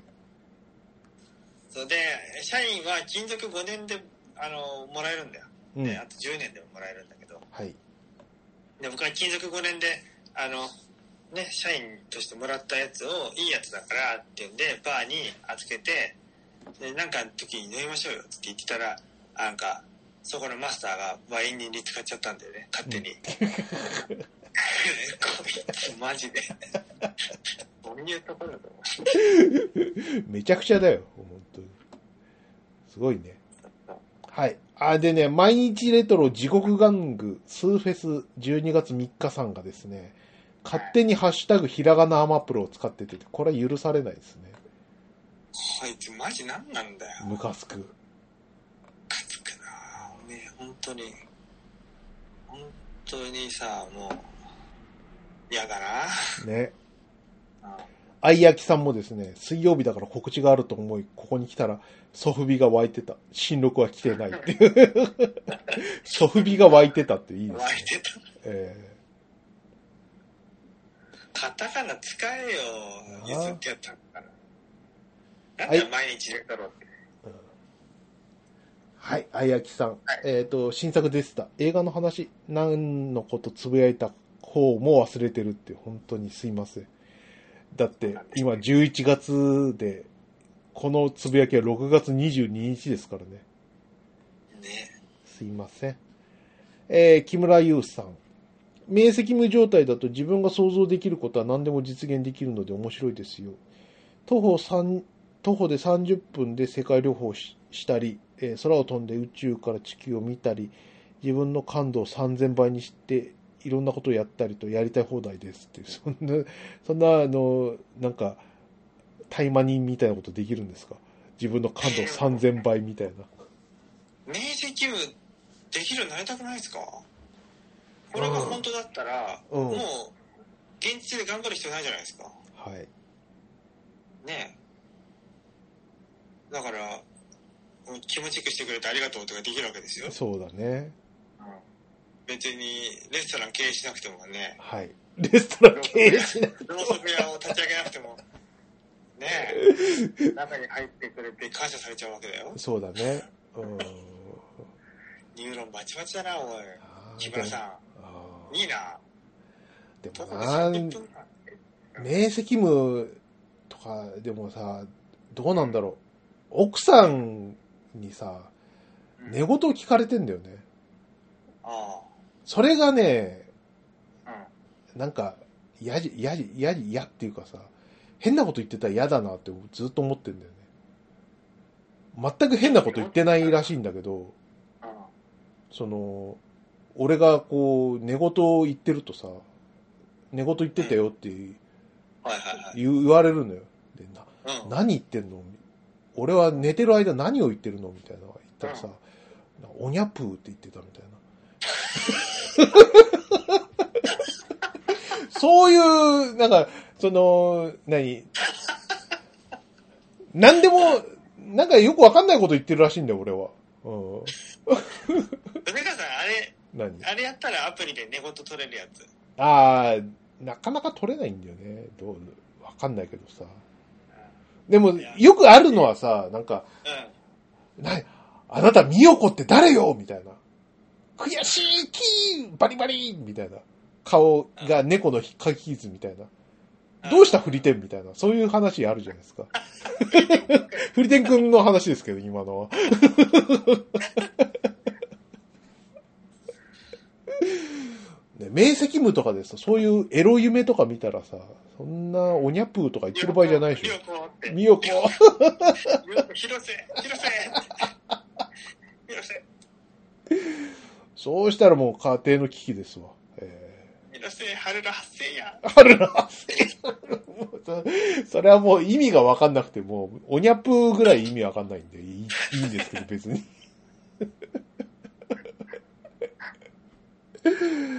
はい。えーっとね、アポロさん。えーっと、アマプロ693回聞いていただいてます。ありがとうございます。はい。ありがとうおございつます。じまさん、えー広末ニュース会。 広末ニュース会っていいですね。えー娘ちゃんのアレグリア行きたくない送迎、モチベーション上げ苦労でやれやれ感があると、もしグレー期突入で、えっ、と、父元に行くイベン発生したら、今後ギニャーな鮫島さんっていう、うん。はい。ですな、なにこれあのー、あれだ、あのー、鮫島さんのあの、何、あ次女がさ、アレグリアに行、かない。そう、行きたくないっていう、そう。開発で1時間も粘ったやつね。うん、そう。あれはもう、なんていうかこう、悲しいなと思って。鮫島さんがこう、小学低学年がアレグリアが見たいのか、みたいな問題についてこう、あんまり深く考えてなかったみたいな。あれはさ、いろんな事情があんのよ。あ、そうなのアレグリアに行きたいのは俺じゃないの。あ、そうなのあ、ポポなの。あ、そうか。はいはいはい。うんなるほどね。うん。そうなってくるとなかなか辛いものがありますな俺、その時の顔は、はい。規定中で泣き止まない子供をあやすのに疲れ果てた母親の顔になってたから。あ、そう。手を上げる寸前の母親の顔。あんああ。な感じの。 胸が、胸がはち切 れる。ああ。あーって。そうか、そうか。なかなか難しい。つらい、つらいですな。はい。そうだね。はい。えーっとですね、えー、勝元さんがですね、鮫島さんのあの、旅がですあね、、その旅、そううん退職旅じゃなくて共通のタタグが欲しいですね、みたいなことで、ここでサメ旅ができた、できたんで食べす旅ね。できましたね。はい。ありがとうございます。中野のサンプラザがぶっ壊れる前に見るだけ見とこうと特に何のコンパクトにもいかないがっていう時のやつですね、はい。この時すでに暑かったな確かそうもうか。真夏の気温でしたよね、6月25日。たびたびハッシュタグはですね、えー私都内に引っ越してからも自転車で都内を徘徊してますんでその度にツイートしてますねね、週末はハッシュタグアマプロ、ひらがなアマプロとですね、ハッシュタグサメ旅は両方楽しむといいかもしれないですね。そうですねぜひは見い。てみてください、はい。あ、次、ふーちゃんですね。ラジオで話したイラスト帳、こんな感じで楽しんでますということで。はい。これ、あの、私がいいですね書いた。そうですね。なんかね、あの、バルバトスそうです。あの、これ6月27日なんですけど、この後もコツコツ書いてね、あの、あそうなんだはい。いいじゃんう手帳に絵がいっぱいあります。ーんいいね。なんか、あのーもう、その、AI 汚染を疑われない絵っていいですわ。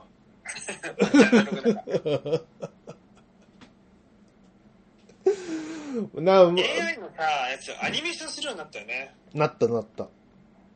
この前、あの、浮世絵のさ、あの、すごい大波、富士山と大波がこうな立ってる浮世絵あるじゃん、有名なやつ。うあれにでサーフィンしてる浮世絵のやつがあってさ、ん。うん。えー、すごいと思った。そっか。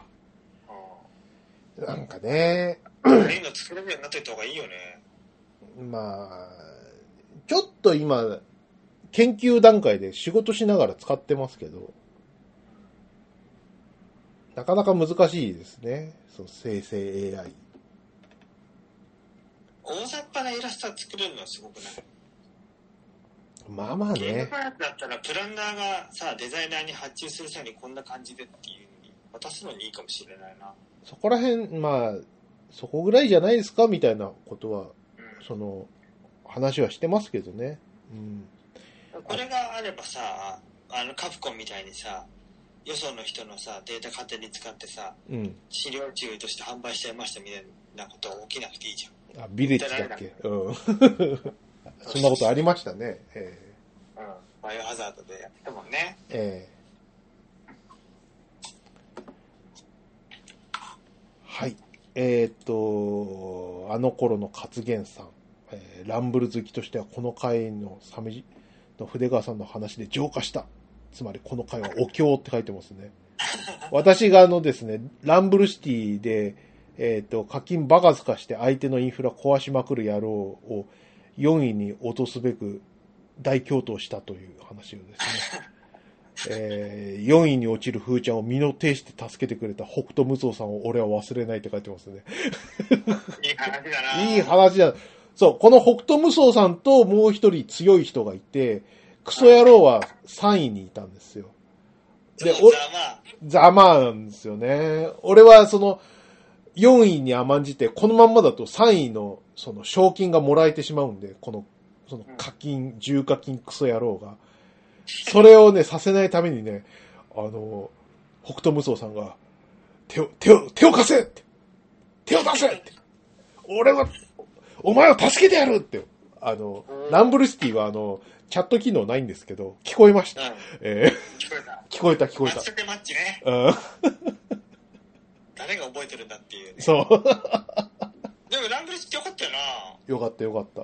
U UI もアセットもデザイン良くてさ、うん。町立てゲームで対戦するっていう、なんか突飛すぎる発想も僕好きだったよ。うん。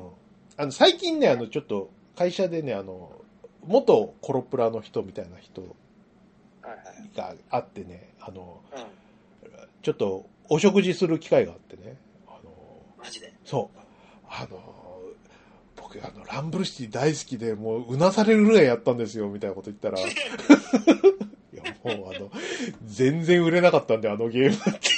売れてくれよ ー。キャラネタとかも好きだったのに。なあまあ、しょうがないよな。売れてなかったからサービス終了したんだもんな、と思って。まあ、過疎化はすごかったね。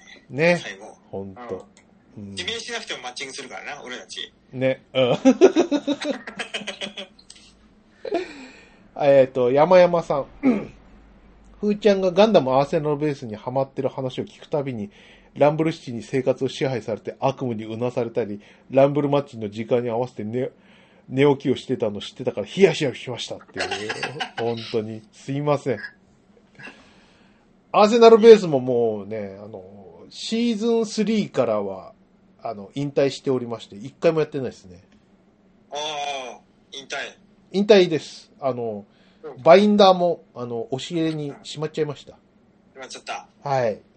そうか、そうか。最近、アーケードはじゃあ行ってないね。そうだね。ちょっうん。と、なんかまた、新しいアーケードゲーム開拓した いなぁうん。アーセナルベースもね、たまにやりたくなるんだけどね、ちょっと、環境のカードを揃えないと、戦えないんでね。そうなんだ。そう。えー、安、ちょっと安くなったら、あの、低ランクで遊ぶのもいいかなとか思ってるけど。うんうん、はいね山山さん、次行きますよ。はいはい。えっ、と、今回のアマプロは電車で聞くとダメなやつ。ドル順で思わ思わず吹き。こんな手紙もらったら、一年はオナヌーネタに困らないでは、身をよじって笑いこられてました。脇腹つりました。えー、鮫島さんのコーヒーがうまくなる苦い話も、苦すぎて苦すぎて最高って書いてますね。そんな話したんでしたっけ 何の話だっけなねはい。えー、トシさん。えー、ツイッターがダメになってミクシーにみんな戻ったら、ふーちゃんが、ふーちゃんが変な名前になっちゃうよっていう。アウト山モデリス王でしたっけね私の名前はアウね。トヤマモデリスタですね。あ、そうでしたね。お前がつけたんだよ、お前。そうはい。ミクシーネーム。そうですね。アウトモデリスタ開発してたからね。そうで出たす。えー、だからってそんな名前ないよな。もっと考えてくれ。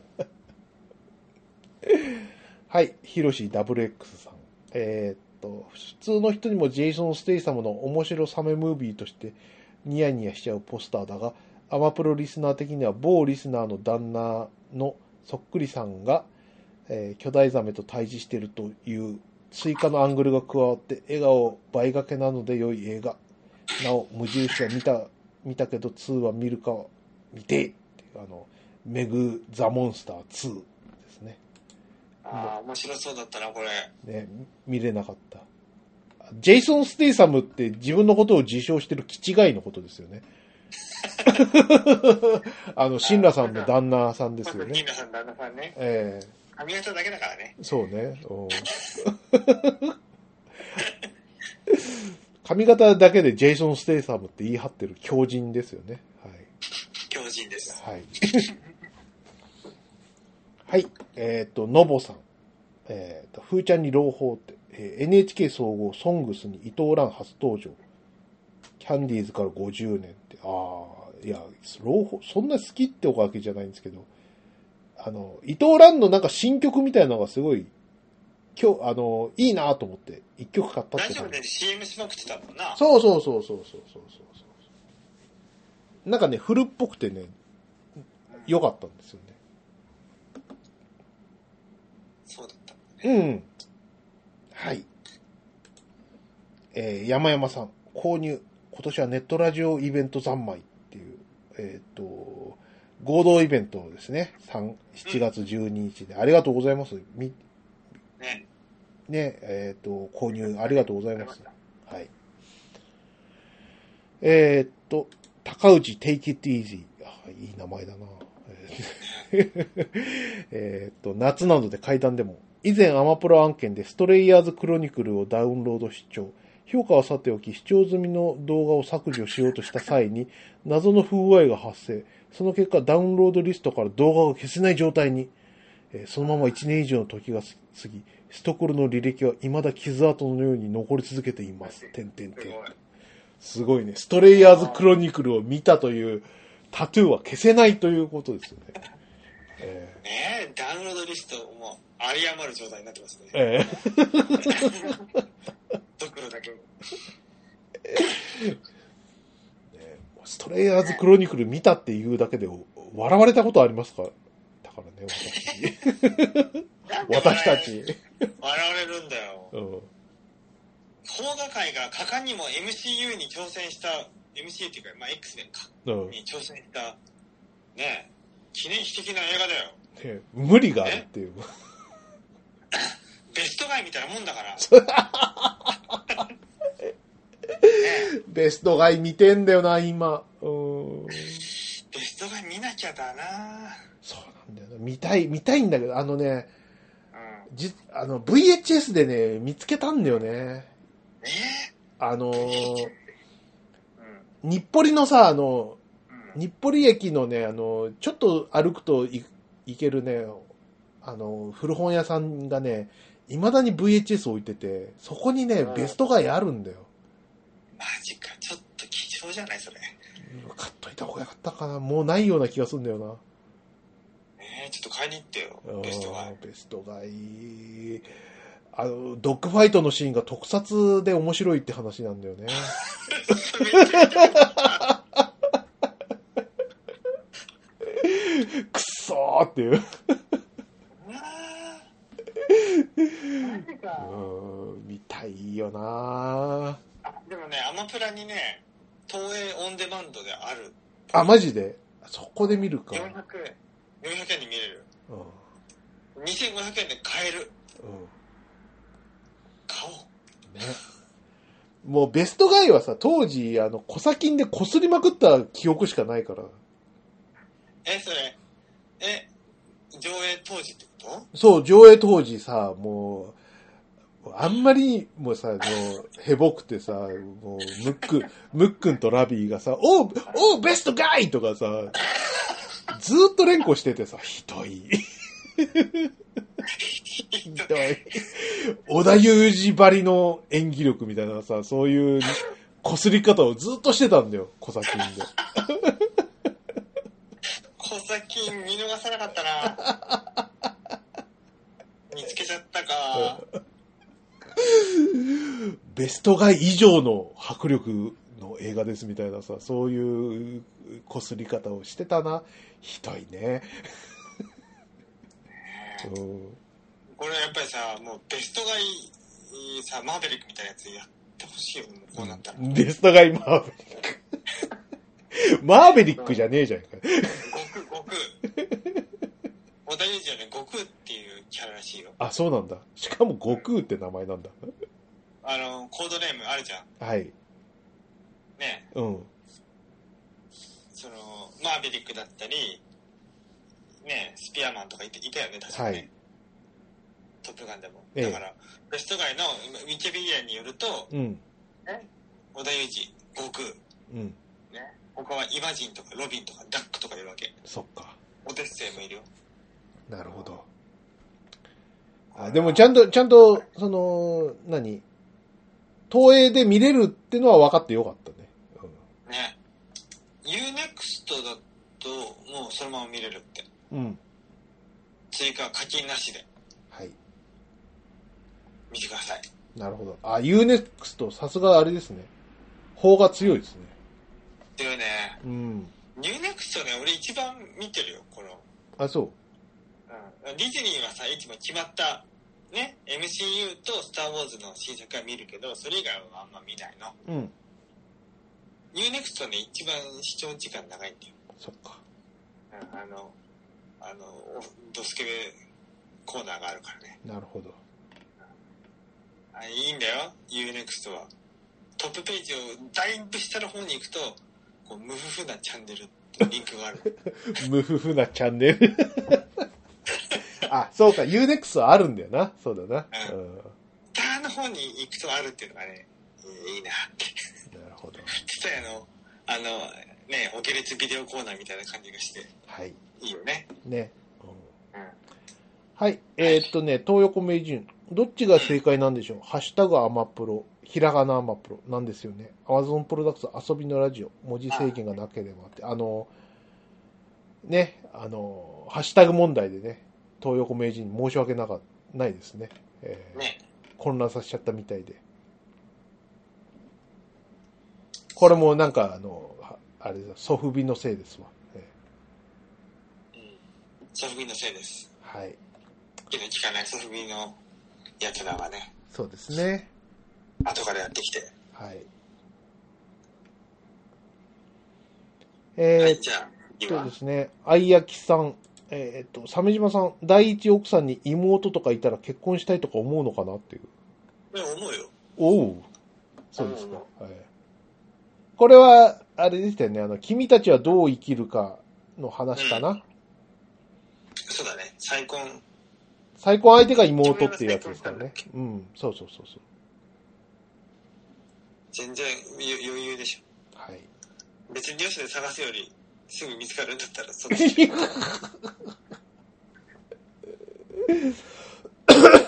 初期、初期設定は済ましてやるんだよ、みたいな感じでしょそう、そうだね。はい。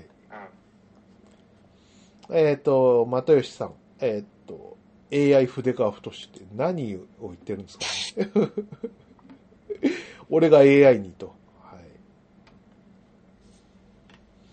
い。はい。アポロさん。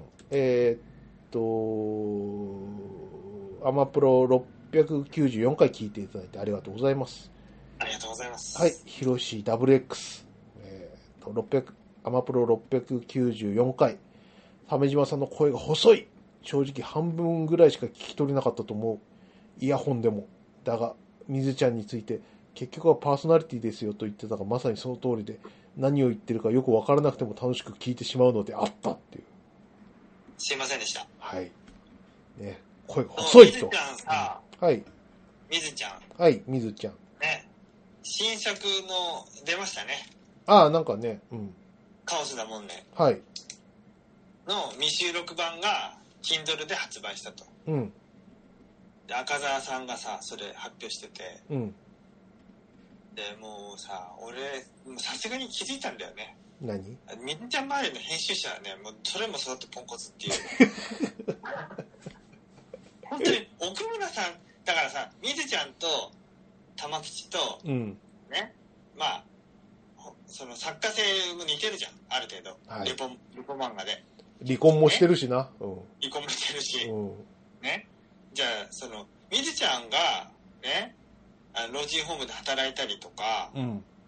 漫画をやらずに老人ホームで働いたりとかね、うん。しなきゃいけなかったのって、私ね、こいつらのせいだと思うんだよね。はい。だから、奥村さんはちゃんと雑誌用意してうん、単行本出して、インタビュー本とか出して、つい、常に玉吉をアップデートし続けていたわけだよ。はい。この、 4コマもね。そう、4コマも文春でやったりとか、なんか、うんその玉吉のコンテンツがこう、無産しないようにやってたわけじゃん。はい。一方、みずちゃんは、あの、その YouTube でラジオ番組は続けてくれたもののうん。本業である漫画の方はなんかなんかねあ週末が出出版しなくなっちゃってなんか立ち消えになったりとか、うん。 なんかふわっとしてるんだよねまあ、やっぱりこうし、やっぱり仕事ができる、できないの差じゃないですかね。めっちゃそうだからどすごいそのなんていうのか実力的な面ではそんなに劇的な差はないじゃん2人には玉吉と水ちゃんさい。うん。なんか本当に編集の差ってあるんだなってすげえ思ってなんか思わずちょっとかいツイートしちゃいましたねなんか具体的にじゃない引用リ、リ、リポストしてましたね。えそうアマゾンへのリンクかと思ったらただの画像だったってえうん。いうので、そんなちゃんと宣伝してるんだったらリンク貼れよって書く寸前だったけど、うん。一応事実だけを述べるのにとどめて、うん。あとは普通にみずちゃんが生きてる間にやってほしかったなっていう、うんこ。う純然たる感想。はい。これなんでこれ言ったかっていうと、みずちゃんが、うん。その、YouTube の中で、そう、単行本が出たら収入があるのになとか、ぼやいてることがあったから、うん。マジだよなとか思ってたんだよ。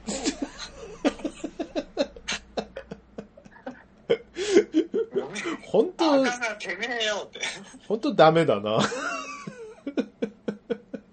来もよって。わけわかんねえ。ほいきなり北海道に移住したりとかさ、うん。